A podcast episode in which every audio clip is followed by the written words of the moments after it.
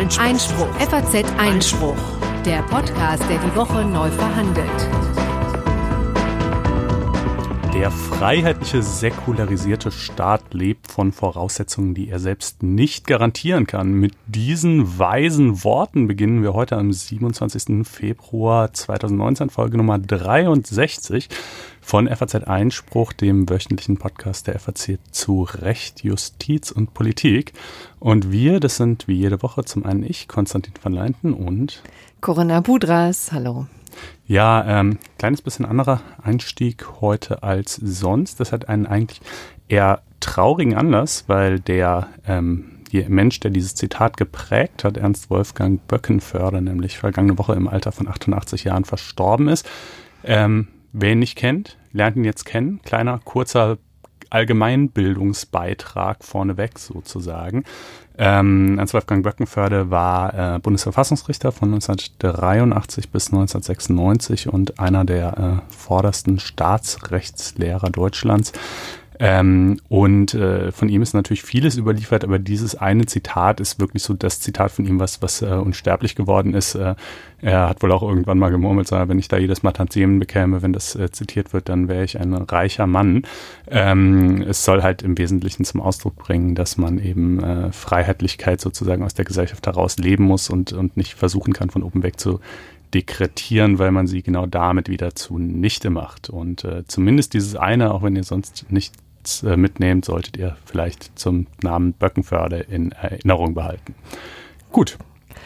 Kommen wir denn jetzt zu dieser konkreten Sendung? Genau. Nach diesen gewichtigen Worten. Und da haben wir wirklich eine ganze Menge Knallerthemen, wie wir jetzt äh, gerade in der Vorbereitung festgestellt haben. Wir beginnen mit einem äh, Knallerurteil, das gestern vom Bundes Finanzhof äh, veröffentlicht wurde. Das ist übrigens schon aus dem Januar, aber entfaltet jetzt erst seine volle Wirkung und trifft Attack hart die Globalisierungskritiker und womöglich auch noch etliche andere äh, gemeinnützige Organisationen, die jetzt um eben diese Gemeinnützigkeit äh, ja, fürchten müssen. Das ist das erste große Thema.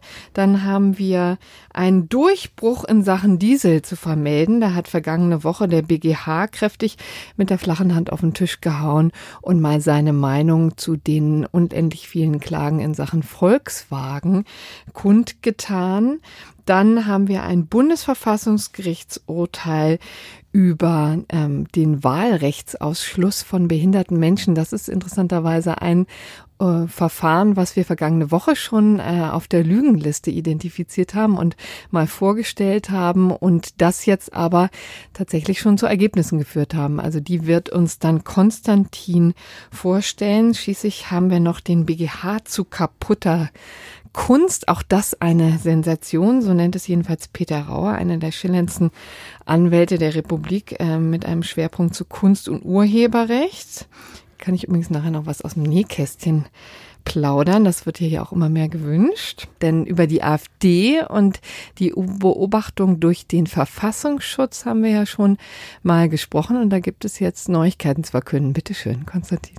Richtig. Ähm, wir haben darüber geredet in Folge Nummer 57, nämlich das war genau in der Woche, als das Bundesamt für Verfassungsschutz erklärt hat, dass die AfD als Ganzes ein sogenannter Prüffall sei und dann zum einen die Jugendorganisation äh, der AfD sowie der Flügel innerhalb der AfD, also eine, eine Gruppierung, eine lose Gruppierung von Abgeordneten rund um Björn Höcke, die sozusagen nochmal so die Rechtsleger innerhalb der AfD sind, dass diese beiden ein Verdachtsfall seien. Und wir haben damals in Folge 57 den Versuch unternommen, diese Begriffe so ein bisschen aufzudröseln, weil nämlich weder der eine noch der andere, noch übrigens der dritte, was dann der Beobachtungsfall wäre, ähm, so überhaupt im Gesetz drinstehen, sondern im Gesetz steht einfach nur drin, wenn eben äh, hinreichend starke Anhaltspunkte auf verfassungswidrige Bestrebungen vorliegen, dann kann das Bundesamt für Verfassungsschutz diverse Maßnahmen ergreifen, überwachen, Telefone abhören etc.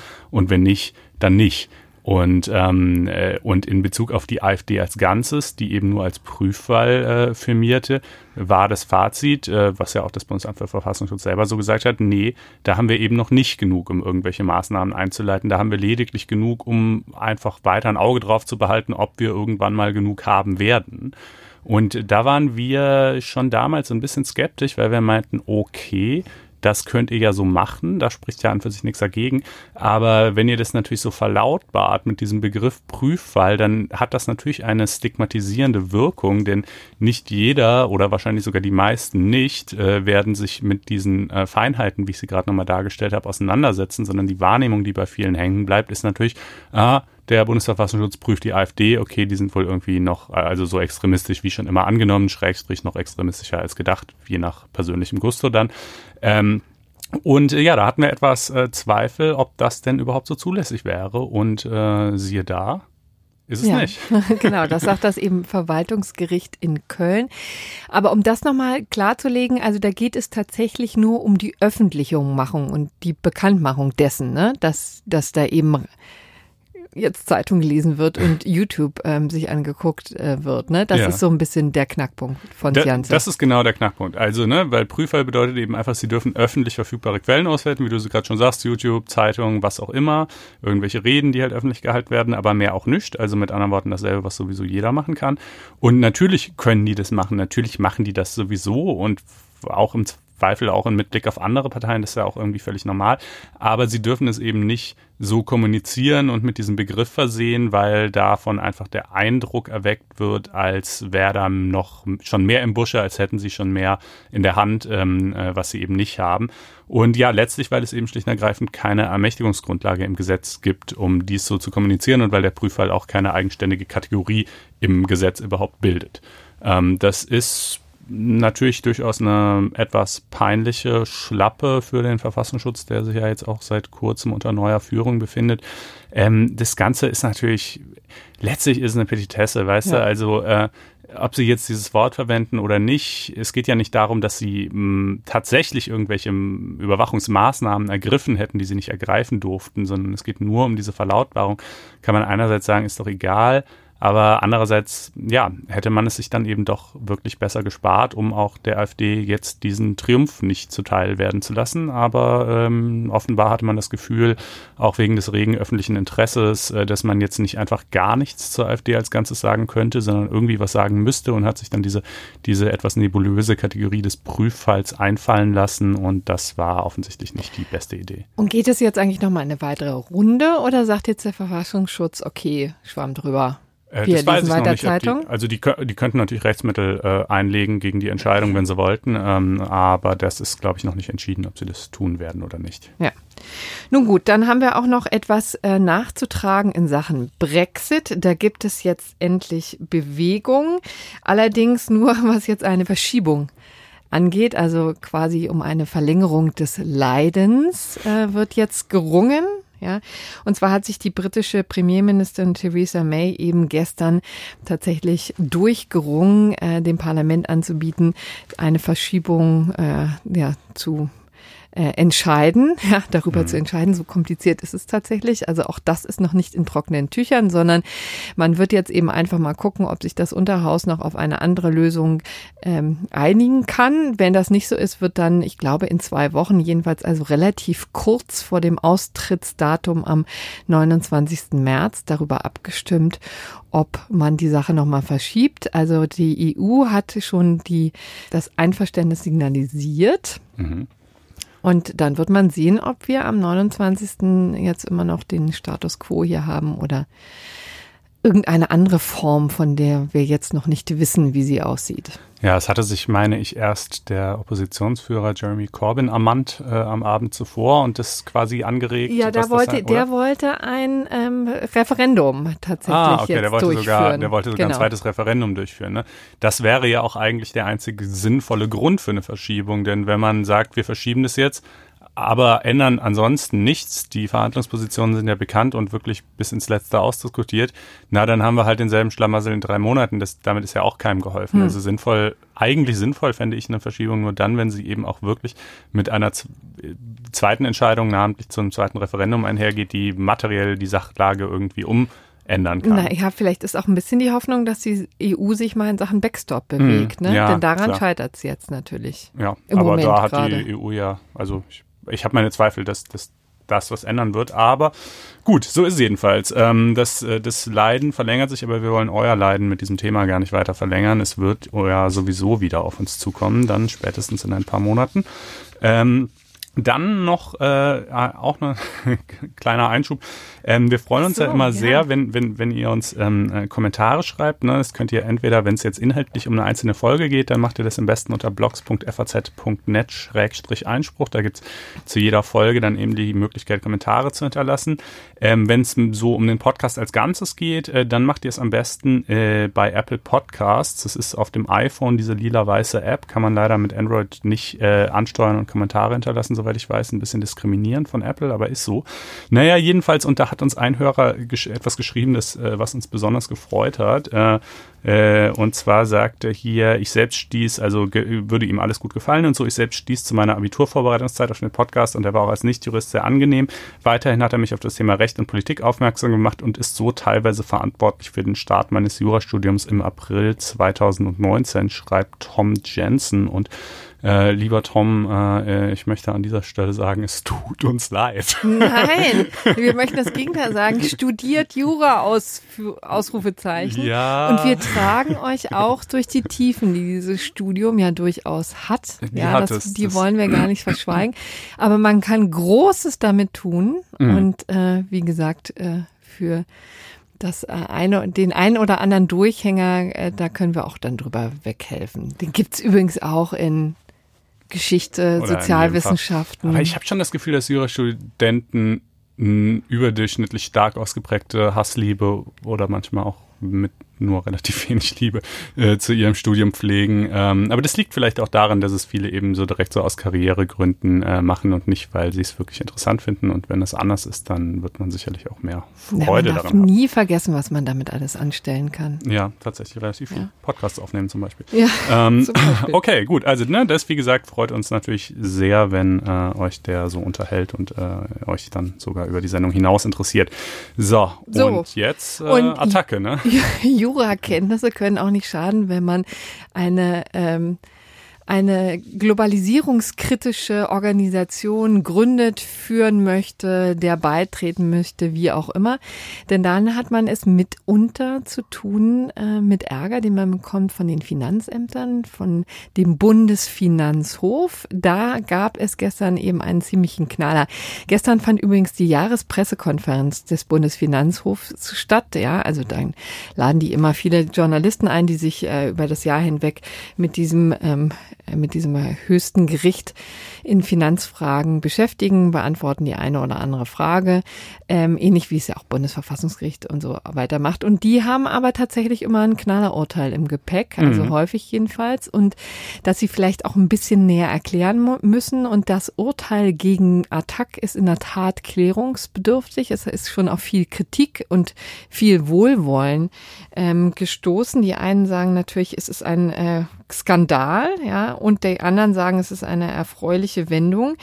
Worum geht's konkret? Es geht ähm, darum, dass eben solche politischen Organisationen wie Attac, aber es fallen eben einem auch noch viele andere ein, ähm, dürfen sich nicht auf die Gemeinnützigkeit berufen, äh, um Spender mit Steuervorteilen zu locken, wenn sie eben die, quasi zu aktiv auf der politischen Bühne sind. Ja? Ja. so war es eben bei Attac. Die hatten im Grunde genommen Gemeinnützigkeit. Da stützen wir uns jetzt auf den Paragraphen 52 der Abgabenordnung. Das ist eben ein Privileg, das gemeinnützige Organisationen für sich in Anspruch nehmen können. Da gibt es eben vor allen Dingen einen Vorteil. Sie können eben Spendenquittungen ausstellen und dann lohnt sich einfach die Spende quasi doppelt. Ja, also man hat nicht nur etwas Gutes getan, ähm, sondern man kriegt auch noch ja, Geld vom äh, Finanzamt zurück ist Man nicht kann ganz sie von der richtig, Steuer sondern man kann sie von der Steuer Spende. absetzen. Man zahlt weniger Steuern, Hm. so rum, ja. Man mindert seine Steuerlast, muss es wohl konkret heißen. Und das ist natürlich ein finanzieller Anreiz, äh, quer durch die Bank, ne, für alle, die dann eben Spenden leisten wollen. So, und das ist jetzt Attac versagt. Ähm, es gibt eben in diesem Paragraphen 52 unendlich viele Zwecke, die ähm, geschützt sind vom Gesetz, ja, also wo dann eben, ähm, das ist wirklich auch ganz lustig zu lesen. Ähm, es ist eben zum Beispiel die Förderung der Jugend- und der Altenhilfe. Kunst und Kultur ist natürlich besonders geschützt. Übrigens auch die Religion, Wissenschaft und Forschung. Sport auch, vor allen Dingen Inklusive Schach. Schach. Genau, Schach ist extra erwähnt. Und hier geht es eben um die Nummer sieben äh, in Satz zwei. Und zwar um die Volks- und Berufsbildung, die Mhm. sich Attac auf die Fahnen geschrieben hat. Das war sozusagen ihr Zweck, mit dem sie die Gemeinnützigkeit rechtfertigen wollen. Und der ist ihnen jetzt abhandengekommen, weil sie sich zu politisch geäußert haben. Und zwar zu allen möglichen Themen, zu allgemeinen Themen eben. ne? Das Ja, waren- und äh, vor allen Dingen zu ideologisch borniert und zugenagelt. Ne? Also äh, das kann man, glaube ich, schon so sagen, äh, denn der, also der äh, äh, BFH schreibt ja ganz klar, ähm, äh, wenn man, wenn der Zweck, den man verfolgt, äh, diese, diese Volksbildung sein soll, dann setzt das eine argumentative Offenheit äh, voraus. Also äh, dann reicht es eben nicht aus, dass ich irgendwie einfach nur meine Thesen komme, was wolle, äh, immer wieder im kämpferischen Verlautbarungsmodus in die Welt hinaus posaune, äh, sondern dann muss ich mich eben irgendwie auch, auch einfach einem Diskurs mehr stellen, auch auf Gegenargumente eingehen äh, und so weiter. Und das könnte Aber man nicht sagen, dass das, Das der Fall ist wäre. wirklich auch ein ziemliches Hammerzitat. Ne? Also Mhm. das ist regelrecht aus der Pressemitteilung rausgefallen. Also da hat sich bei mir, also habe ich wirklich Also das mit der argumentativen Offenheit, nicht Die das haben mit der bornierten Zugeneigtheit. Nein, das genau. Also was, vielleicht können wir nochmal explizit sagen, genau, die bornierte Zugenageltheit war jetzt deine Interpretation. Vielleicht sagen wir nochmal explizit, was da drin stand.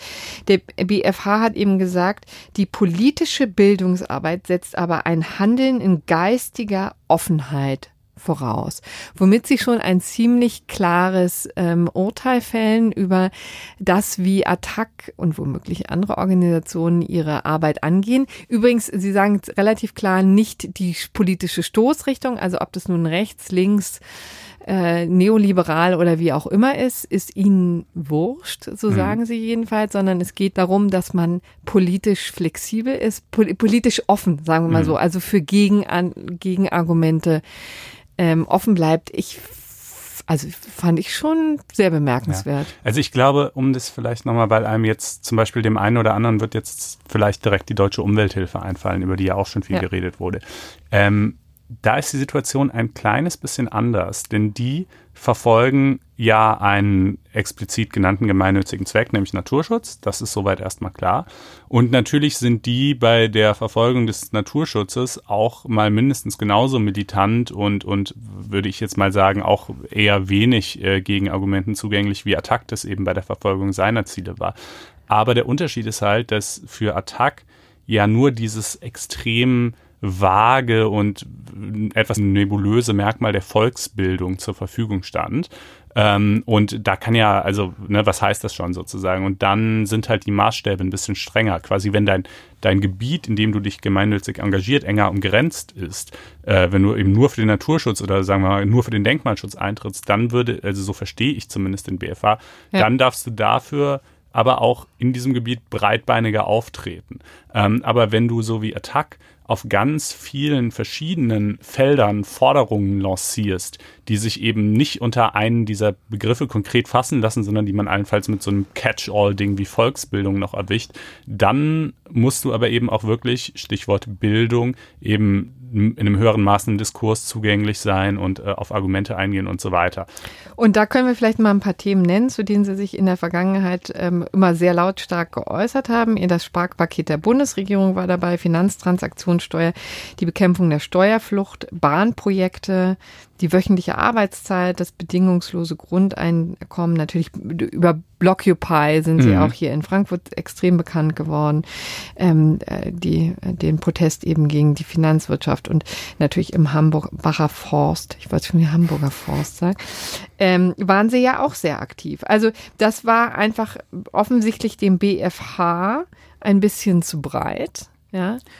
Und wie gesagt, also DUH, da würde ich übrigens auch nochmal darauf hinweisen, dass die im Wesentlichen ihren Protest vor die Gerichte tragen und das ist sein förmliches Verfahren und natürlich auch in einem Rechtsstaat mehr als angemessen und insofern vielleicht auch wirklich nochmal ein anderer Kanal. Mhm. Also nicht nur also ein explizites Ziel, das so genannt wurde in Paragraph 52 der Abgabenordnung, sondern auch noch eben über den Rechtsweg, der ihnen ja nun auch äh, offen Mhm. steht. Ne? Ja, man muss ja sowieso sagen, ne, dass diese Definition, also ich habe äh, äh, sollte dann gestern was dazu schreiben und dann habe ich, je länger ich drüber nachgedacht habe, desto schwieriger fand ich überhaupt diesen Begriff der Gemeinnützigkeit. Ja. Ja, weil erstens über welche Ge Gemeinschaft reden wir überhaupt? Alle, die in Deutschland wohnen, alle deutschen Staatsbürger, auch Leute, die zu uns kommen, am Ende gar die ganze Weltgemeinschaft würde sicherlich auch die eine oder andere NGO so sehen.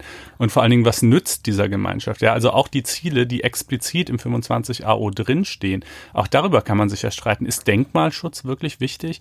Ist, ähm, ist Kunst und Kultur, also weißt du, klar, natürlich, wenn er, zumal die Förderung dessen ja auch immer mit einem gewissen Preis kommt. Also hm. irgendwie die Gelder müssen ja irgendwo herkommen. Das, das heißt, sind Steuereinnahmen, die dem äh, Staat verloren gehen. Genau, ne? also es kommt halt irgendwo anders dann nicht zum Einsatz. Dito für Umweltschutz, klar, ist Umweltschutz an und für sich schön, aber auch der hat ja seine Kosten. Ja, also ob jetzt zum Beispiel jemand, der dann von Fahrverboten betroffen ist, sagen würde, dass es seinem Gemeinwohl so viel nützt, äh, äh der Einsatz der DUH, ist auch fraglich. Also was ich damit sagen will, ist, ähm, aus dem weiten Bereich von Dingen, die, über die man sich politisch streiten kann, hat der Gesetzgeber halt in 52 Abgabenordnung einfach so etliche einzelne Punkte rausgeschält, wo er gesagt hat, die gelten als gemeinnützig, Punkt, auch wenn natürlich durchaus nicht jeder die unbedingt super findet.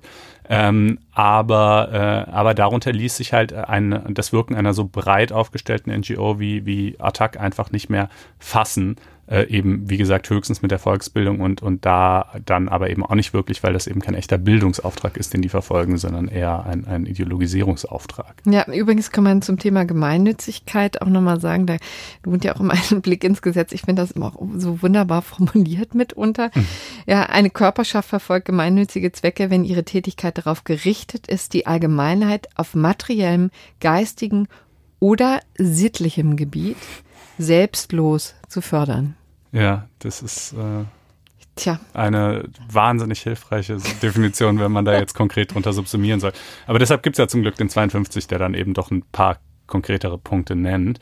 Ähm, Aber ja, man muss übrigens sagen, also dieses Urteil ist ähm, kaum jetzt in seiner Wirkung zu unterschätzen. Mm, nee, wirklich nicht, ne? Ich habe dich jetzt übrigens gerade unterbrochen, war das so? Nee, nee, nee, nee, alles gut. Also nicht und äh, nicht zu unterschätzen und man muss sagen, dass es ja übrigens ein Rechtsstreit ist, der schon seit dem Jahr 2014 hier ähm, äh, tobt. Und da hat nämlich das Finanzamt zum ersten Mal für die Jahre 2010 bis 2012 Attac die Gemeinnützigkeit versagt. Ähm, und seitdem ging das eben durch die äh, Instanzen. Es gab ein Urteil, das äh, zugunsten von Attac ausgefallen ist übrigens. Und da hat, das fand ich auch hochinteressant, die Bundes, das Bundesjust, nee, nicht das Bundesjustizministerium, sondern das Finanzministerium mhm. des Bundes sich eingeschaltet und die Finanzverwaltung gedrängt, äh, doch Revision einzulegen. Also das für Attac zuständige Finanzamt letztlich. Ich weiß genau. jetzt nicht genau, welches. Das war hier in Hessen mhm. übrigens. Aber klar, die sind ja auch eine nachgeordnete Behörde, ja. die Finanzämter, die können natürlich angewiesen werden. Aber äh, wen, wem das Bundesfinanzministerium natürlich keine Anweisungen erteilen kann, sind dann natürlich die Finanzgerichte. Ja, ja. also deshalb ging es ja auch in der ersten Instanz gegen sie aus. Und ja, gut, und nun ging es aber eben in der zweiten und in, in, der Finanzgerichtsbarkeit damit ja auch letzten Instanz für sie aus. Es gibt noch so eine kleine ähm, technische Sache, die man, glaube ich, anmerken sollte. Das wurde jetzt nochmal zurückverwiesen ja. vom BFH aber ich würde mal sagen, im Wesentlichen ist die Schlacht geschlagen. Ne? Also äh, es geht irgendwie darum, ähm, dass es nicht ganz klar sei, äh, das hätte das Finanzgericht nicht festgestellt in erster Instanz, ähm, ob die Äußerungen von Attac vom Attac-Trägerverein oder von anderen Personen, die in irgendeiner Form Attac zuzuordnen sind, äh, äh, getätigt wurden. Ähm, aber das kommt mir jetzt eher wie ein Nebenkriegsschauplatz vor. Also der, der spannende Kern ist ja schon die Aussage, eine NGO, die so wie Attac quasi auf allen Kanälen feuert ähm, äh, und dabei wenig, äh, ja eben wenig Diskursbereitschaft oder so zeigt, äh, ist nicht gemeinnützig. Und äh, ja, da fragt man sich natürlich schon, wer denn sonst möglicherweise auch noch nicht. ja, ja, also wen, wen könnte es dann jetzt auch erwischen? Vielleicht noch einen ganz kurzen Hinweis, bevor ich dazu komme. Also Attac jedenfalls hat gesagt, das wird ihr, also ihre finanzielle Grundlage drastisch einschränken. Sie haben jetzt im konkreten Haushalt für dieses Jahr 1,7 Millionen vorgesehen. Und offensichtlich ist ja schon in vergangenen Jahren äh, die Spendenbereitschaft zurückgegangen. Und insbesondere Großspenden sind jetzt, äh, fallen aus, schlicht und ergreifend. Mhm. Das ist sozusagen deren Drama. Ich weiß jetzt nicht, wie sich die 1,7 Millionen äh, verhalten in vergangen, zum vergangenen Jahren. Ich, mir scheint das wirklich auch eine ziemlich ordentliche Summe zu sein, aber nun bin ich ja auch nicht in äh, globalisierungskritischer Manier unterwegs. Attack-Spender unbedingt so der Großspender ist, der dann so seine Spende von 500.000 Euro irgendwie von, von, von den, den Einnahmen seines Hedgefonds möchte. absetzt. Ja, also kommt mir eher unwahrscheinlich ja, vor. Aber wobei gut, ehrlich ja. gesagt auf diese Argumentationslinie habe ich mich gestern auch begeben, aber natürlich ist das ähm, kann das für den Rechtsstreit Nein, natürlich keine nicht. Rolle spielen. Ne? Also aber für die praktischen Auswirkungen ja, Tag ist es vielleicht. Halt vielleicht ja. Aber natürlich auch ähm, so oder so wird das äh, für die nachteilig sein. Das ist ganz klar. Also zu deiner Frage, wer könnte noch betroffen sein? Also tatsächlich ähm, solche Kollegen wie Kampa äh, zum Beispiel. Mhm. Die deutsche Umwelthilfe haben wir schon gesagt, eher nicht. Aber es geht auch tatsächlich um vielleicht Organisationen, die in eine ganz andere Richtung gehen. Bund der Steuerzahler zum Beispiel oder die Initiative Neue Soziale Marktwirtschaft wird da mhm. immer wieder jetzt genannt. Das sind eben so Gruppierungen, die sich natürlich eher auf dem anderen Spektrum, auf der anderen Seite des Spektrums, des politischen Spektrums irgendwie einordnen und mhm. die aber vielleicht ähnlich Probleme bekommen, dann einen tatsächlichen Zweck zu finden für mhm. ihre Arbeit, der sich über Paragraph 52 Abgabenordnung recht rechtfertigen lässt.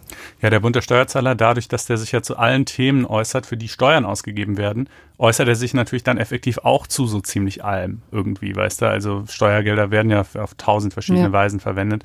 Und äh, ich weiß jetzt auch nicht genau, ob, ob der bisher auch von dem Merkmal der, der Volksbildung profitiert oder ob sich da jetzt in den zahlreichen Nummern der Abgabenordnung vielleicht noch irgendwas anderes findet, was für den einschlägig sein könnte und für Attacken nicht. Ähm, aber ja, es ist auf jeden Fall Compact, finde ich auch, müsste eigentlich ganz klar, wenn, wenn dieses Urteil so bestehen bleibt, ganz klar auf der Abschlussliste sein, weil die sind ja wirklich äh, strukturell eigentlich ziemlich ähnlich. Also Abschussliste ist übrigens immer mit Vorsicht zu genießen. Ähm, nicht nur, weil wir hier natürlich neutral bleiben. Nein, sondern schlicht und ergreifend auch, weil es ja wirklich nur darum geht, dass sie die Gemeinnützigkeit abhanden bekommen. Ne? Denn mm, letztendlich, ja, sie können natürlich weiter wollen, auf klar. die Straße gehen und zu Protest aufrufen. Es geht nur einfach darum, wie finanzieren sie sich und wie sehr, und das ist das Wichtige, hilft der Staat dabei. Mm, ja. ja. Da hat zum Beispiel ähm, einfach unser Kollege Henrik Wiedowelt äh, mal heute in einem Kommentar geschrieben, das kann man vielleicht auch mal zitieren. Er hat eben gesagt, die Parteien sind Parteien in Camouflage, ohne die Fesseln des Parteienrechts ja. letztendlich. Ne? Und insofern äh, vielleicht auch nicht ganz so förderungswürdig wie vielleicht der kam immer auch auf den Schachverein, einfach weil es so schön ist, dass das mhm. explizit genannt ist in diesem Paragraph 52. Ja. Nun hat sich natürlich eine ganze Allianz übrigens gebildet von Organisationen, die da äh, ihre ähm, Organisationsfähigkeit äh, bedroht sehen, ja, und haben eben fordern jetzt, dass das Ganze zu einer Gesetzesänderung führen muss. Man kann ja den Paragraphen 52 in der Tat auch noch durch weitere Zwecke erweitern, wenn ja ohnehin schon fast alles drin steht. Die Frage ist sozusagen, wie man das formulieren kann, damit das auch dem Bundesfinanzhof irgendwie schmeckt, weil letztendlich hier diese ganze, die allgemeine Förderung des demokratischen Staatswesens im Geltungsbereich dieses Gesetzes ist ja übrigens schon drin. Ja. Mm, ja. Naja. Ja, also da, das ist jetzt tatsächlich vielleicht ähm, auch mal wieder ein Debattenfeld äh, für die Politik. Hier der äh, die Grünen zum Beispiel möchten gerne ähm, die die Förderung von von LGBT-Themen oder die Akzeptanz von von LGBT-Leuten also als Homo, als Bi, Trans und Intersexuell. Genau äh, als äh, in, den, in den 52 aufnehmen als äh, gemeinnütziger Zweck. Ähm, zum Beispiel die FDP-Fraktion, die hatte vergangenes Jahr äh, dafür plädiert, dass, äh, und das find, ist auch noch, finde ich, ein ganz interessanter Nebenaspekt, dass ähm, äh, NGOs, äh, die äh, zu Straftaten aufrufen, äh, oder diese zumindest gutheißen, äh, die Gemeinnützigkeit entzogen werden sollte. Da denkt man natürlich im ersten Moment, ja, das klingt ja irgendwie plausibel. Ähm, aber der Fall, an dem sich das aufgehängt hatte, war PETA, die Tierschutzorganisation PETA. Tierschutz, ganz klar, ist erstmal ein gemeinnütziger Zweck. Ähm, und PETA hat es aber zum Beispiel bejubelt, dass äh, so Tierschützer in äh, Ställe eingebrochen sind, um da Missstände zu dokumentieren, was dann zumindest nach Auffassung einiger Gerichte, übrigens auch nicht von allen, als äh, Hausfriedensbruch äh, strafbar war. Und dann meinte die FDP halt, also eine NGO, die die Straftaten gut heißt, äh, kann nicht zugleich gemeinnützig sein. Ähm, ich finde das, ähm, äh, und dazu gab es übrigens auch eine ganz äh, interessante Kommentierung bei den Kollegen von der Lage der Nation. Ich finde das ein kleines bisschen zu kurz gesprungen, denn es gibt ja schon, finde ich, sowas wie Ziv politisch legitimen zivilen Ungehorsam, der, sage ich mal, so in die seichten äh, Bereiche des Strafrechts hineinreichen kann. Ja, also wenn Peter jetzt natürlich sagen würde, geht auf die Straße und erschießt alle, ähm, äh, alle irgendwie äh, Märzträger, äh, alle Märzträger, ja, äh, also sozusagen wirklich zu massiven, krassen Rechtsbrüchen aufrufen würde, dann klar, keine Frage, wäre es natürlich definitiv nicht gemeinnützig. Aber jetzt so wirklich vergleichsweise kleine, harmlose Delikte, die jetzt auch nicht unmittelbar äh, Leib und Leben oder Eigentum oder so unverhandelbare Rechtspositionen schützen, sondern bei denen man sich auch drüber streiten kann, ob es halt jetzt unbedingt eigentlich, weißt du, in einem anderen Staat wäre es halt vielleicht auch keine Straftat oder so. Da kann ich schon verstehen, dass, dass NGOs dann auch sowas mal gutheißen als Ausdruck quasi des eben des zivilen Ungehorsams. Da würde ich, wäre ich also nicht unbedingt äh, ein Unterstützer dieses Antrags der FDP. Aber jedenfalls, es gibt äh, da eine ganze Menge verschiedener Verhandlungspositionen auf dem Feld der Gemeinnützigkeit, die die Parteien so vortragen. Hm. Also Kampak jedenfalls hat das Ganze gegeißelt als ein Urteil, das den obrigkeitsstaatlichen Geist der 60er Jahre mhm. atme. Mhm. Und interessant fand ich übrigens noch Sven Giegold, der ja grüner EU-Parlamentarier ist und übrigens auch mit Mitbegründer von Attac. Und der na, auf die Diskrepanz hinwies, dass das jetzt durch dieses Urteil solchen gemeinnützigen, linksorientierten, globalisierungskritischen Organisationen natürlich extrem viel schwerer gemacht wird, wenn im Vergleich Unternehmen ihre Lobbyarbeit sogar noch vom von der Steuer absetzen können, dann. Ja, aber der Vergleich hinkt halt einfach. Also eine, eine NGO, äh, die jetzt, äh, sagen wir mal, einfach das rechte Gegenstück zur Attack sozusagen, ja, die halt einfach dieselben Themen besetzt, aber eben quasi mit der politisch diametral entgegengesetzten These, wäre natürlich genauso wenig gemeinnützig. Jetzt kann man natürlich sagen, okay, aber auf der Seite des Großkapitals, wie ja. Attack es nennen würde, ähm, ist halt generell mehr Kohle vorhanden, deshalb sind die weniger darauf angewiesen. Ähm, maybe, äh, aber das ist zumindest, also rechtlich besteht da schon Chancengleichheit. Man könnte höchstens ja. sagen, es ist quasi eine tatsächliche Chancenungleichheit, weil die Befürworter linker Politik im Durchschnitt weniger Kohle haben und deshalb mehr darauf angewiesen sind und der Staat da quasi so Affirmative Action mäßig, ne? Aber. Ja, ähm, und du auf der anderen Seite noch mit, äh, mit un Unternehmen, mit Konzernen mhm. natürlich auch nochmal einen anderen Player hast, ne? Ja.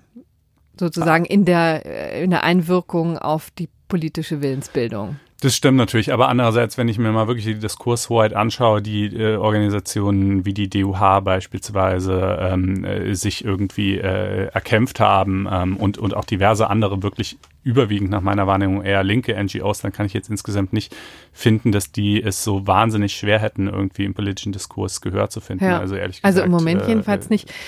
Muss sehen, wie das weitergeht. Aber ja. wollen wir es dann erstmal hierbei belassen? Ja, ich würde auch sagen. Dann kommen wir jetzt zu Volkswagen mhm. und ähm, einem anderen Kracher-Urteil diesmal aus ähm, Karlsruhe. Und ich habe schon den ersten Fehler gemacht, weil es war natürlich überhaupt gar kein Urteil. Ja. Denn äh, das wird ja stetig verhindert. Es hätte heute, genau heute, äh, eigentlich eine Verhandlung gegeben, ja. äh, mal wieder von einem Dieselkäufer, äh, der eben äh, da das, äh, ein anderes Fahrzeug haben wollte äh, im Austausch gegen sein abgasmanipuliertes. Äh, aber man, wir haben es schon befürchtet und genauso ist es natürlich auch gekommen. Zum wiederholten Male wurde die Verhandlung abgesagt, weil die Parteien sich geeinigt haben.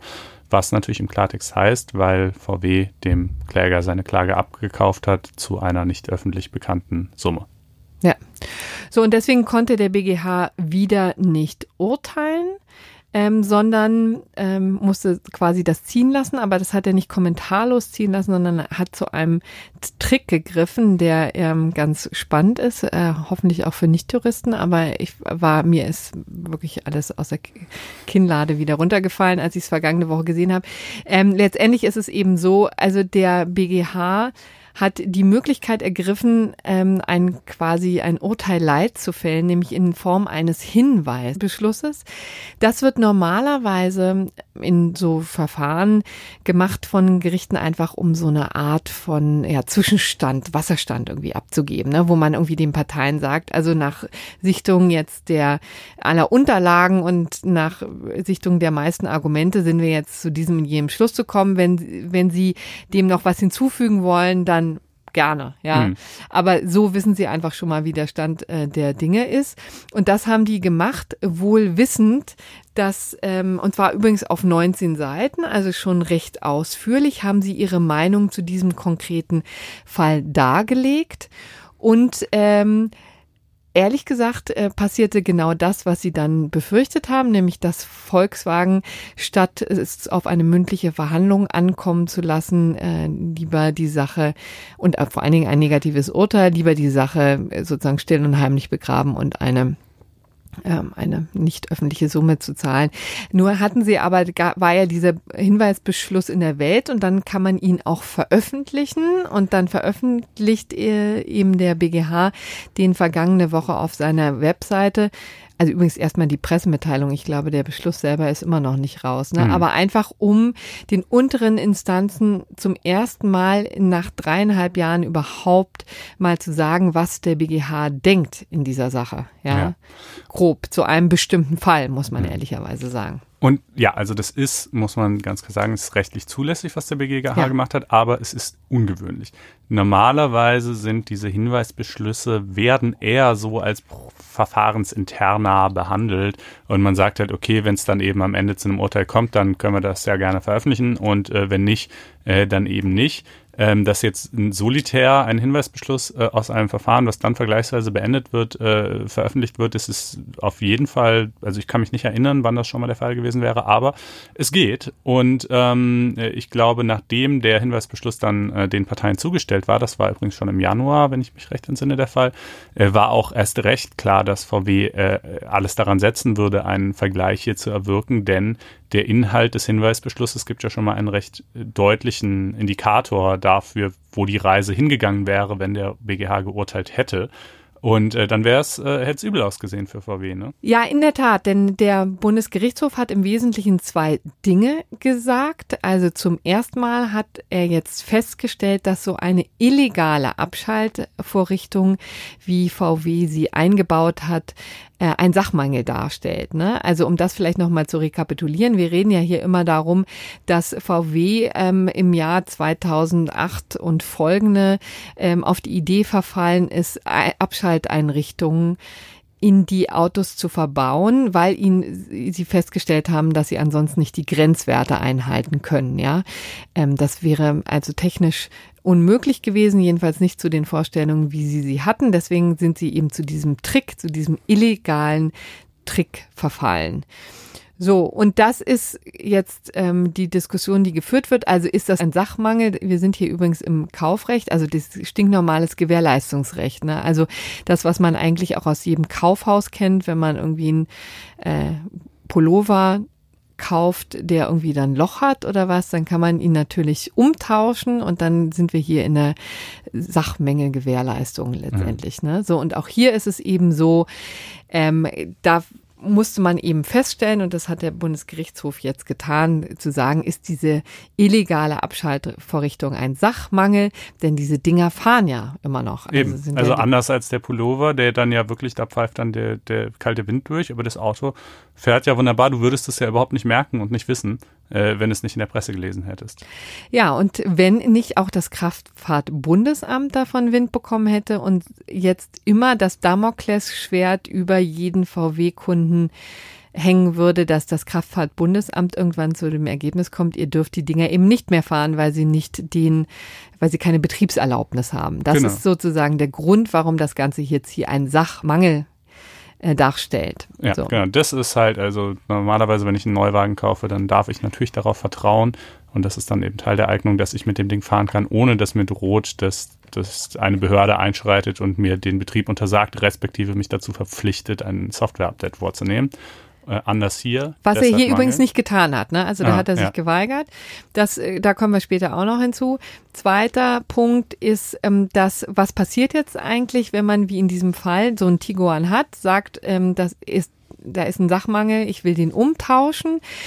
Bei diesem Pullover-Beispiel würde man halt einfach den gleichen nochmal bekommen Ja. Mhm. Und hier ist es eben tatsächlich so, dass dieser gar nicht mehr hergestellt wird, sondern ein weitere, ein, ein zusätzliches Modell auf den Markt gekommen ist, seitdem das technisch besser ausgestattet ist und auch deutlich mehr kostet. Also im konkreten Fall ging es darum, dass der Käufer dieses Auto für 19.300 Euro gekauft hat und tatsächlich nur noch ein anderes Modell zur Verfügung stand, das 28.000 Euro kosten würde und das natürlich wesentlich hochwertiger ist. Die Frage ist also, gibt es so ein Upgrade, nur weil jetzt hier Volkswagen dieses mhm ja, Malheur passiert ist, wollte ich gerade sagen.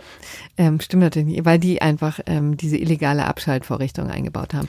Da hat der BGH gesagt, auch zum, im Gegensatz zu den Vorinstanzen, ja, ist durchaus möglich. Also dann gerne auch das Nachfolgemodell ob das jetzt nun so viel hochwertiger ist, sei dahingestellt. Mhm. Ähm, das wäre möglich. Ja, also das wäre möglich, das ist exakt die richtige Formulierung. Also, ne, denn es gibt ja eben den, den äh, 275 BGB, der äh, regelt, wann äh, Nacherfüllung oder generell Leistung unmöglich ist. Also im Rechtssinne unmöglich. Und Volkswagen hat halt gesagt, es ist einfach unmöglich, hier einen, äh, einen Wagen nachzuliefern, weil es den nicht mehr gibt. Der BGH sagt doch, die sind das Nachfolgemodell, das ist sozusagen nah genug dran, äh, deshalb ist das kein Fall der rechtlichen Unmöglichkeit. Es gibt dann allerdings noch, ne, im, Ge im äh, Gewährleistungsrecht hat man ja als Käufer die Wahl zwischen Nachbesserung und Nachlieferung. Also Nachbesserung wäre, VW muss irgendwie mein Auto, was ich schon habe, ähm, so ändern, dass es quasi in Ordnung ist. Also hinkommen und irgendwie äh, ja ein Software-Update oder vermutlich eher eine Hardware-Nachrüstung äh, da irgendwie vornehmen.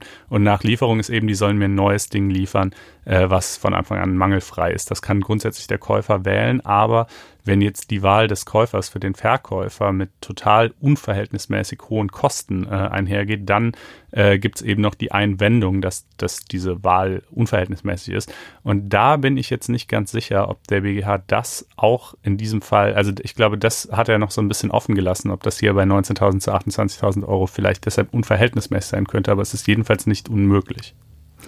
Richtig, und das war insofern einfach auch ein ähm, ziemlicher Knaller, der noch ähm, dazu kam. Also VW, äh, mit denen ich jetzt am Samstag übrigens auch länger telefoniert habe, sagen eben einfach ganz klar, dieses diese Meinungsäußerung des BGH ist faktisch ein rechtliches Nullum, so würdest du es ja formulieren, mhm. nämlich ähm, gar keine endgültige Entscheidung, sehr weit weg von einer endgültigen Entscheidung, denn es gab ja einen Vergleich, ja, und dieser Hinweisbeschluss bezieht sich allenfalls eben auf diesen einen konkreten Fall, der aber ganz anders ist als alle anderen die oder viele andere, sagen wir mal so, die jetzt noch anhängig sind. Vielleicht nochmal übrigens zu den Zahlen, das ist echt irre. Ähm, das war mir nämlich gar nicht so bewusst, wie viele inzwischen schon von den betroffenen VW-Kunden in irgendeiner Art und Weise rechtlich dagegen vorgehen. Also wir haben ja folgende Zahlen. 2,5 Millionen Fahrzeuge in Deutschland sind von diesen Abschaltvorrichtungen betroffen. Ja, also so viele gibt es. Dann kann man ein paar abziehen, weil die dann inzwischen schon stillgelegt sind oder vielleicht im äh, Unfall verwickelt waren. Also letztendlich sind es gut zwei Millionen. Von diesen zwei Millionen haben tatsächlich schon ein Viertel in irgendeiner Art und Weise sind die rechtlich vorgegangen. Ähm, 500.000, also eine halbe Million. Ähm, davon haben ungefähr 50.000 tatsächlich individuell geklagt. Also kämpfen sich jetzt durch die Instanzen und das muss wirklich einfach quer durch die Republik äh, eine monströse Last sein. Also wie damals die Hartz-IV-Klagen vor diesen Sozialgerichten wälzen sich jetzt äh, faktisch die VW-Klagen durch die Landgerichte und Oberlandesgerichte der Republik. Ich glaube, 500 bis 600 Fälle pro Woche werden entschieden. Und ähm, das sind eben die 50.000, die individuell geklagt haben. Nochmal 45.000 haben ihre Rechte abgetreten an so Anbieter wie äh, wie MyRide. Also das darüber hatten wir auch schon äh, berichtet, ne, die eben zusammen mit der Kanzlei Hausfeld die ähm, Rechte von VW-Kunden vor Gericht durchfechten und dann sich auf abgetretenes Recht berufen. Das ist irgendwie eine, eine ganz interessante Konstellation. Natürlich ist es so, dass dann der VW-Kunde 30 Prozent, glaube ich, ähm, roundabout Provision zahlen muss, aber nur im Erfolgsfall. Ne? Mhm. Das ist ähm, die Konstellation, auf die sich dieser Zweig stützt. Und dann gibt es dann noch die Musterfeststellungsklage, jetzt angestrengt vom, äh, von der Bundeszentrale äh, der Verbraucherverbände. Und äh, da haben sich inzwischen schon 400.000 Leute angeschlossen. Ja. Das ist schon echt irre. Ja, und also rein strukturell betrachtet ist es ja einfach unfassbar ineffizient. Gerade die 50.000, die eben wirklich individuell klagen. Ne? Das andere, das MyRed-Ding ist ja wenigstens ein Verfahren mit eben ganz vielen Leuten, die abgetreten haben und die Musterfeststellungsklage ist auch ein Verfahren. Aber die 50.000 sind dann halt wirklich ungefähr 50.000 Verfahren.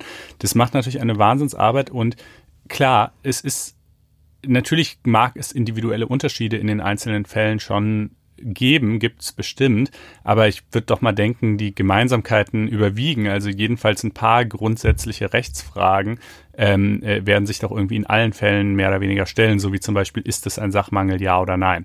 Ähm, und äh, deshalb tut es halt wirklich Not, dass äh, der BGH da mal irgendwie seine Meinung kundtut, auch wenn die natürlich nicht letztlich nicht verbindlich ist. Also schon selbst wenn es ein Urteil wäre, wäre sie immer noch nicht verbindlich. Die unteren Instanzen können ja trotzdem anders entscheiden, machen es dann aber halt in der Regel nicht. Ähm, äh, jetzt in der Form des Hinweisbeschlusses, da hat VW natürlich gewissermaßen recht, ist sie natürlich erst recht nicht verbindlich. Ähm, aber Andererseits dann eben auch wieder doch insofern, als dass man weiß, wenn wieder zumindest zu diesem Senat des BGH eine Sache geht mit einem vergleichbaren Sachverhalt, dann kann man halt davon ausgehen, dass er es auch wieder so entscheiden würde, wie er hier angedeutet hat, dass er es entscheiden wird. Ähm, ich glaube, noch ungeklärt ist die Frage mit der, mit der vorsätzlichen sittenwidrigen Schädigung. Ne? Das ja. hat der BGH jetzt hier nicht angesprochen. In der Tat, das ist in der, äh, auch noch ein großer Knackpunkt. Vielleicht erklärt man da noch mal ganz kurz, worauf das hinausläuft, denn das Interessante ist ja, hier war es ja wirklich ein Fall, wo der innerhalb dieser Gewährleistung stattgefunden hat und die ist eben nach zwei Jahren vorbei. Ja, also wer sich in den zwei Jahren nach ähm, dem Bekanntwerden des Skandals nicht gerührt hat, der hat dann, was diese Sachen angeht, vollends verloren. Und da ist es eben so, dass man sich hier, auch wie in diesem konkreten Fall, der Tiguan Käufer natürlich direkt an seinen Händler wenden musste, denn nur der ist ja quasi der Vertragspartner und der muss dann auch dafür gerade stehen. Klammer auf, der holen natürlich Regress von Volkswagen. Also ist ganz klar, mhm. dass natürlich Volkswagen da überhaupt nicht draußen ist und Volkswagen schickt auch immer seine oder häufig jedenfalls seine Anwälte damit rein. Da gibt's schon eine Verbindung, aber tatsächlich der Klagegegner ist dann immer der Händler. Nun ist es schwieriger, Volkswagen selber zu verklagen. Da muss man nämlich tatsächlich über Deliktsrecht gehen. Ja, also Deliktrecht ist eben etwas, was ähm, man eben tun kann, wenn jemand äh, man der Meinung ist, Volkswagen habe hier eine vorsätzliche sittenwidrige Schädigung begangen, ja, dann kommt man eben in den Bereich, dass sie Schadensersatz zahlen müssen, ja. Und da sind natürlich ein paar mehr Voraussetzungen zu erfüllen als einfach nur das Ding ist kaputt, ja. ja, oder funktioniert nicht richtig. Nee, das ja. ist ja gerade das klassische Gewährleistungsrecht, was eben das Bestehen eines Vertrags voraussetzt, den man zwar mit dem Händler hat, aber nicht mit VW. Und äh, damit man unmittelbar vorgehen kann, ja, ist eben vorsätzliche sittenwidrige Schädigung. Der Name sagt es ja quasi schon. Ähm, da sind, also das wäre natürlich durchaus möglich, auf Basis, was der BGH bisher gesagt hat, das auch noch dahingehend auszubauen, aber das ist offen, würde ich mal sagen. Die Instanzgerichte haben das teilweise schon entschieden und zwar teilweise bejaht und teilweise verneint. Ähm, aber da würde ich jetzt in das BGH, in den Hinweisbeschluss nicht zu viel reinlesen wollen. So, und da sagt übrigens, also genau das sagt Volkswagen eben auch, diese wichtige zentrale Frage wurde überhaupt nicht geklärt und fragt eben, wo soll eigentlich der Schaden sein? Denn es gab ja für 99 Prozent der Kunden ein Software-Update, hätte es übrigens auch für die restlichen 1 Prozent gegeben, nur die haben es dann eben nicht machen wollen. Es gab ein Software-Update, Update, was eben auch vom Kraftfahrtbundesamt eigentlich durchgewunken ist. Ähm, man weiß nur nicht, ob äh, womöglich dieses Software-Update den Motor in irgendeiner Art und Weise beeinträchtigt. Ne? Das war übrigens in den unteren Instanzen spielte das eben eine Rolle, dass eben einige Gerichte gesagt haben, kenne das, es schädigt eben den Motor. Und wenn es übrigens so leicht gewesen wäre, wieso hat es nicht Volkswagen von Anfang an so gemacht und ja. ganz darauf verzichtet? Ja, ist ja auch ein charmantes Argument. Haben sie aber nicht. Also offensichtlich scheint es ja kein Äquivalent zu sein, scheint das ja nicht quasi die gleiche, zum gleichen Ergebnis zu führen. Deswegen nehmen wir mal hier einen Schaden an. Das ist in unseren Instanzen zumindest teilweise so gewesen. Und Volkswagen stellt sich eben auf dem Standpunkt, also Software-Update läuft. Ja, 99 Prozent der Leute haben das gemacht. Die Dinger fahren. Unsere Kunden sind zufrieden. Was meinen Sie, Frau Budras? Ja, wie oft ich höre von unseren Handwerkern. Toll, wie die Dinger fahren und so. Mhm. Wo soll denn da der Schaden hört, hört. sein? Ja, ja. wo soll denn da der Schaden sein? Und dann kann man natürlich ähm, dazu sagen, also schon das Eingehen eines Vertrages, der nicht das Äquivalent bereitstellt, dadurch, dass es eben Sachmangel hat, ja, ist schon ein Schaden. Ja, wäre zum Beispiel eine Möglichkeit. Vielleicht noch eine kurze äh, Sache zum Thema Vergleich, ne? Weil mhm. ähm, das ja immer ähm, und wir dann natürlich auch immer große Kritik an Volkswagen äußern, mhm. auch sehr zu Recht. Aber es gab schon im Vorfeld, vielleicht sagen wir das auch mal, das ist auch nicht ganz, nicht falsch, sondern ähm, sehr richtig. Es ist natürlich im Zivilprozessrecht herrscht ja nun mal die Dispositionsmaxime, also die Tatsache, dass das ähm, Verfahren stets in den Händen der Parteien liegt und die eben einfach tun und lassen können, was sie wollen. Und wenn sie sich vergleichen wollen, dann ist das ihr gutes Recht. Und Volkswagen sagt immer, naja, also erstens haben wir denen jetzt hier keinen großen Lottogewinn bezahlt. Ja, es ging, also wir reden jetzt hier nicht von Millionen. Aber gut, andererseits äh, fünfstellig äh, kann natürlich auch heißen 90.000 Euro oder so. Der hat 9, 10.000 bezahlt. Das ist ja schon ein gutes Geschäft für ihn. Und das kann man, finde ich, eben auch dem einzelnen Privatkläger nicht vorwerfen, dass er sich auf so eine äh, Sache dann einlässt. Für ihn ist es ja absolut vorteilhaft, auch wenn es natürlich ärgerlich ist für all die anderen Kläger, die gerne ein Urteil des BGH mhm. gehabt hätten. Und äh, Volkswagen sagt eben, uns kann man das auch nicht vorwerfen. Ja, aber ich finde, die Situation ist einfach nicht vergleichbar. Also ihr, ihr, seid halt die Schädiger und der andere ist der geschädigte Typ, der sich jetzt schon durch drei Instanzen hat ärgern müssen und bei dem ich es durchaus nachvollziehbar finde, wenn er so einen Deal dann halt annimmt. Ähm, und klar, natürlich darf Volkswagen Vergleiche anbieten. Es behauptet ja niemand, dass das rechtswidrig wäre, äh, aber man kann es halt auch äh, trotzdem gewissermaßen unmoralisch finden, diese, diese knallharte Verhinderungsstrategie von, von ungünstigen Präjudizien. Äh, und deshalb ist es eben auch so wichtig, dass es entweder Sammelkläger wie MyRight gibt äh, oder eben dann jetzt auch die Musterfeststellungsklage, wo halt auf Klägerseite äh, eine Institution steht, die sich auf so eine Sache natürlich nicht einlassen wird und wo im Übrigen umgekehrt wahrscheinlich auch VW keinen solchen Vergleich anbieten würde, denn da können sie ja eben nicht einen einzelnen Kläger mit ein paar Zehntausend Euro abspeisen, sondern da stehen dann ja Zehntausende oder Hunderttausende auf der anderen Seite. Ähm, ja. Und ich glaube übrigens, Rechtsfrieden ist auch ein Wert an sich und je schneller wir den haben in diesem Zusammenhang, umso besser auch für Volkswagen übrigens. Ja. So mit diesen weisen Worten beschließen wir das Thema. Beschließen wir das Thema und kommen zum Bundesverfassungsgericht, das sich beschäftigt hat mit der mit der Wahlmöglichkeit von behinderten Menschen. Ne? Ja, Erzähl mal, genau. worum ging es da? Ähm, also es gibt zwei Gruppen von Menschen, die äh, hier ähm, über die das Bundesverfassungsgericht hier entschieden hat, äh, weil sie nämlich von der Wahl ausgeschlossen sind, von der Bundestagswahl. Ähm, nach Paragraph 13 Nummer 2 des Bundeswahlgesetzes dürfen solche Leute nicht wählen, die äh, unter Betreuung stehen. Und nach Paragraph 13 Nummer 3 dürfen ebenfalls solche Leute nicht wählen, die wegen einer Straftat ähm, verurteilt wurden, aber ähm, sozusagen im Zustand der Schuldunfähigkeit gehandelt haben und deshalb nicht ins Gefängnis gekommen sind, sondern in eine psychiatrische Einrichtung eingewiesen wurden. Das sind also in beiden Fällen natürlich irgendwie Konstellationen, wo es um geistige Störungen geht, ähm, aber die konkrete Natur der geistigen Störung, die da vorliegt, die kann natürlich durchaus ganz unterschiedlich sein. Ähm, kommen wir erstmal zur ersten Gruppe, die Vollbetreuten. Ähm, da sagt das Bundesverfassungsgericht eben, also natürlich, wenn man nicht wahlen darf, ist das, ist das ein, ein ganz äh, erheblicher Eingriff in das, in das vornehmste Recht äh, des Bürgers in der Demokratie, wie es so heißt, eben in den Wahlakt.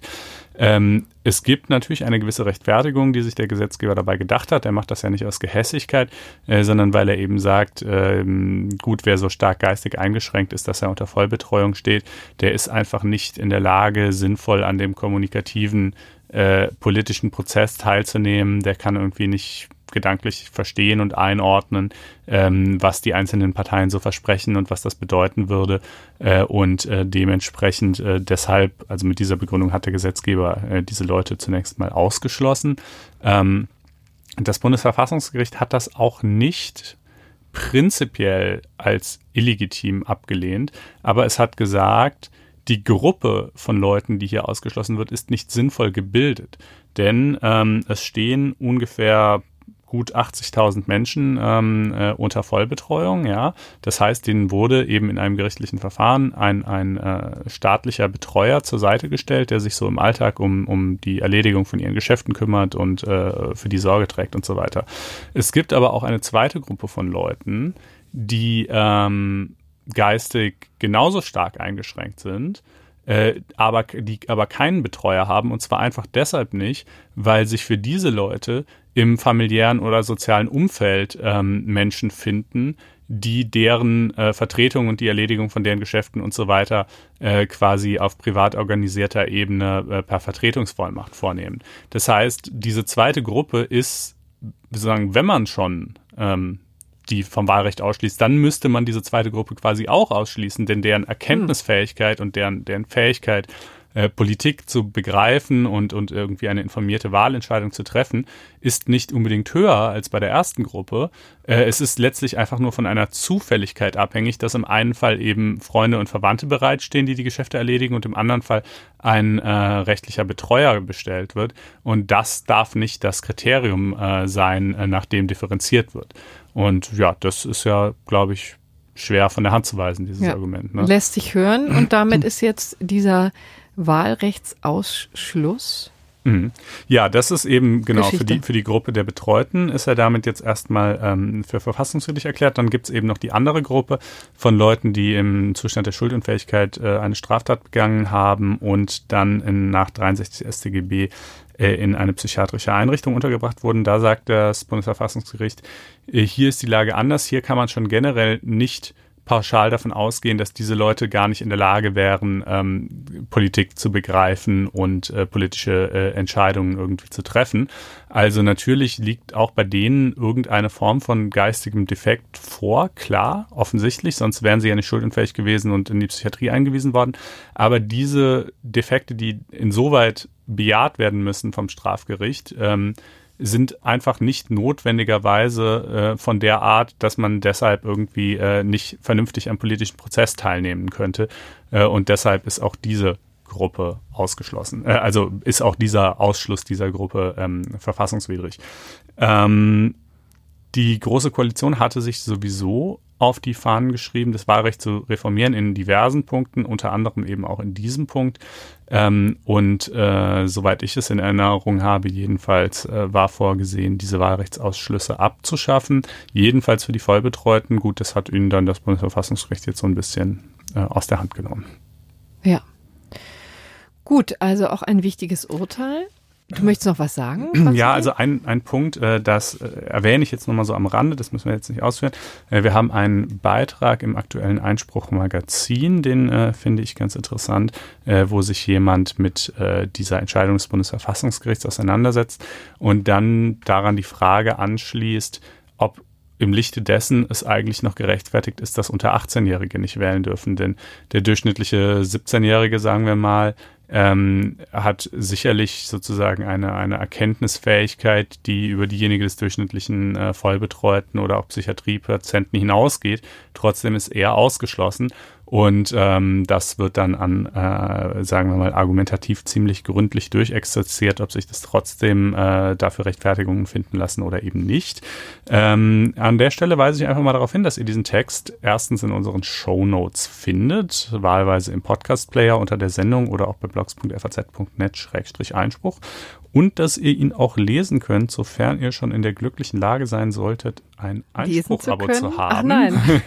ja, lesen können unsere Hörer bestimmt alle, aber, aber sie müssten schon auch noch irgendwie ein Einspruch-Abo haben. Ähm, diejenigen, die das noch nicht tun, die können gerne mal auf faz.net-einspruch testen gehen und das Ganze da vier Wochen lang kostenlos ausprobieren. Ja, das ist gut, dass wir das an dieser Stelle hier nochmal erwähnt haben. Jetzt kommen wir zur Kunst. Um Richtig. genau zu sein, zur kaputten Kunst. Ja, du warst ganz begeistert. Ich war begeistert. Sache, ne? Ich habe mich anstecken lassen von Peter Rauer. Das, wie gesagt, ein sehr renommierter Berliner Anwalt, Kunstliebhaber, Urheberrechtler und auch imposante, illustre Person. Mhm. Ähm, den kenne ich, das kann ich mal, ich habe ja versprochen, ich plaudere etwas aus dem Nähkästchen. Den kenne ich seit den 90er Jahren und da habe ich ihn mal gesehen in einem ähm, Shakespeare-Stück, nämlich Sommernachtstraum. Und da hat er, glaube ich, König Oberon gespielt in einer ähm, Privataufführung. Sehr lustig. Wie kamst du zu dieser Privataufführung? Ähm, Das ist in der Tat ganz schön.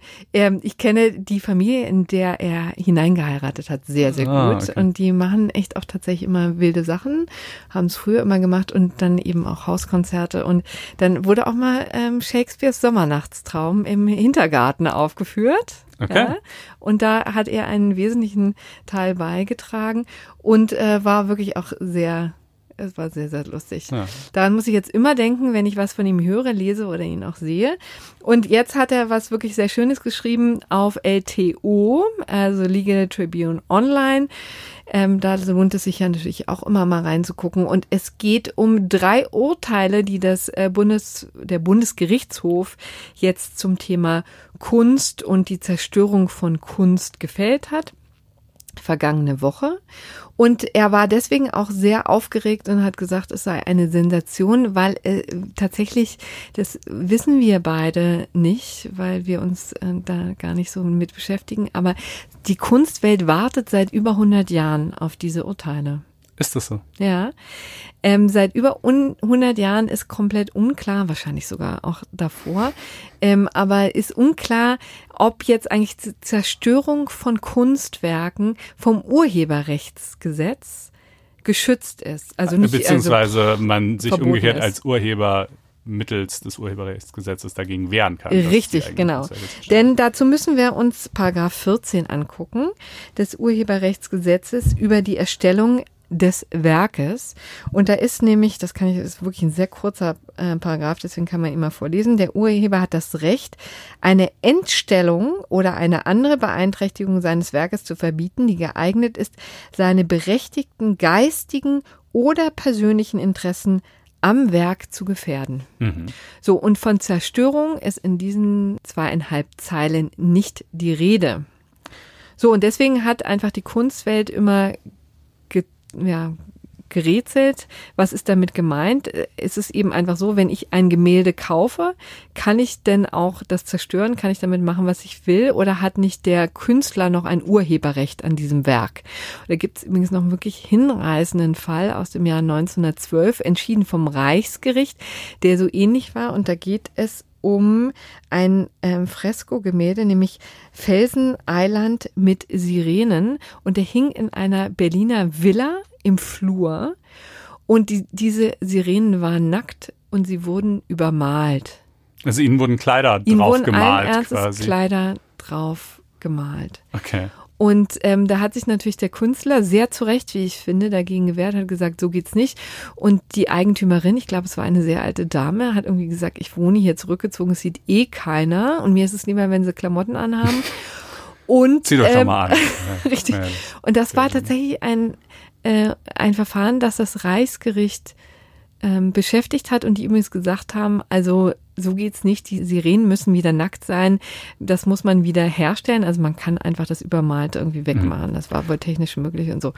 Aber es war eben nicht ganz dieser Fall, was macht man mit der Zerstörung? Jetzt komme ich endlich zu den äh, drei Fällen, die der BGH jetzt zu entschieden hat, zu entscheiden hatte. Das war nämlich in der Tat ganz nette Fälle, insbesondere aus Mannheim, wo es um Kunstinstallationen ging, die direkt mit, in diesem Fall der Mannheimer Kunsthalle, also mit dem Gebäude, ja, verwoben waren, also ganz eng miteinander verbaut. Ja, mhm. also da ging es zum Beispiel um äh, Hole for Mannheim, also das war schlicht und ergreifend ein Loch in der Decke, das sich über sieben Geschosse hinwegzog. Ja, hm. also es war so ein, also mehr natürlich größer als jetzt ein Einschussloch, aber es erinnert doch irgendwie sehr daran. Und wer ähm, jetzt hier an dieser Stelle denkt, was denn das für ein Quatsch, dem rate ich einfach, also über Kunst kann man einfach echt nicht sprechen. Kunst muss man gesehen haben, deswegen guckt gucken Sie sich das mal an, vielleicht im Internet oder so.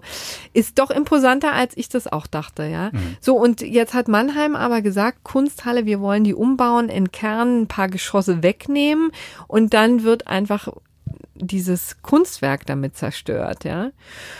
Und äh, dann haben sie schon auch angefangen, ein paar Geschosse, Geschosse abzutragen. Und dann hat die Künstlerin gesagt, so geht's nicht. Also ich möchte erstmal Wiederherstellung meines Gemäldes und ansonsten möchte ich noch ein Honorar, in diesem Fall eben 90.000 Euro und wahlweise, wenn das nicht geht, eben weil das Ganze jetzt nicht wiederhergestellt werden kann, dann möchte ich einen Schadensersatz von 220.000 Euro, denn das war irgendwie der Wert, auf dem dieses Werk geschätzt wurde, ja. Und jetzt hat man sich durch die Instanzen geklagt. Es ging noch übrigens um eine andere Installation von ihr. Das war eine Lichtinstallation auch in Mannheim. Da ging es um eine Lichtinstallation, im Kuppel- und Dachbereich ja, der Kunsthalle. Und ähm, auch da sollte das Ganze wiederhergestellt werden. So war die mhm. Forderung oder Zahlung von äh, hier 90.000 Euro.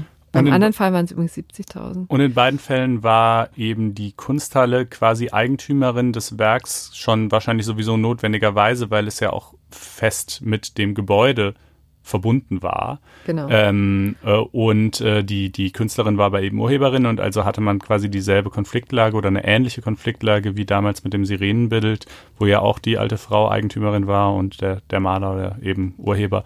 Äh, und ja, wie ist dieser Konflikt jetzt aufzulösen? Ja, es gibt, gab übrigens noch einen dritten Fall, den ergänze ich nur, weil auch der wieder so verrückt schön ist. Und zwar hatte ein Künstler in einem Keller in Berlin die Räume mit, also wo übrigens eine Minigolfanlage mhm. eine öffentliche Minigolfanlage installiert war und das Ganze sollte die Sache noch aufpeppen und da hatte die Wände mit einer Farbe bemalt, die unter Schwarzlicht leuchtet und ähm, da gab es noch einen Brunnen und eine Sterninstallation. Also ich stelle mir das schon sehr stimmungsvoll vor, nur leider wurde das nach zwei Jahren abgebaut. So sowohl Minigolfanlage als auch diese Installation. So, und in allem ist jetzt der BGH zu folgendem Ergebnis gekommen. Also Artikel 14 ist hier einschlägig, das heißt die Zerstörung eines Gemäldes oder eines Kunstwerkes ist quasi die krasseste Form der Beeinträchtigung. Deswegen greift hier Paragraph 14 des Urheberrechtsgesetzes. Und das hat eben zur Folge, dass man die Interessen abwägen muss zwischen dem Eigentümer, der ja nun mal auch ein Interesse daran hat, sein Eigentum zu nutzen, wie er denn gerne möchte, und auf der anderen Seite der Künstler, der eben ein Urheberrecht noch hat und eine extrem enge Bindung hat zu seinem Werk, ja.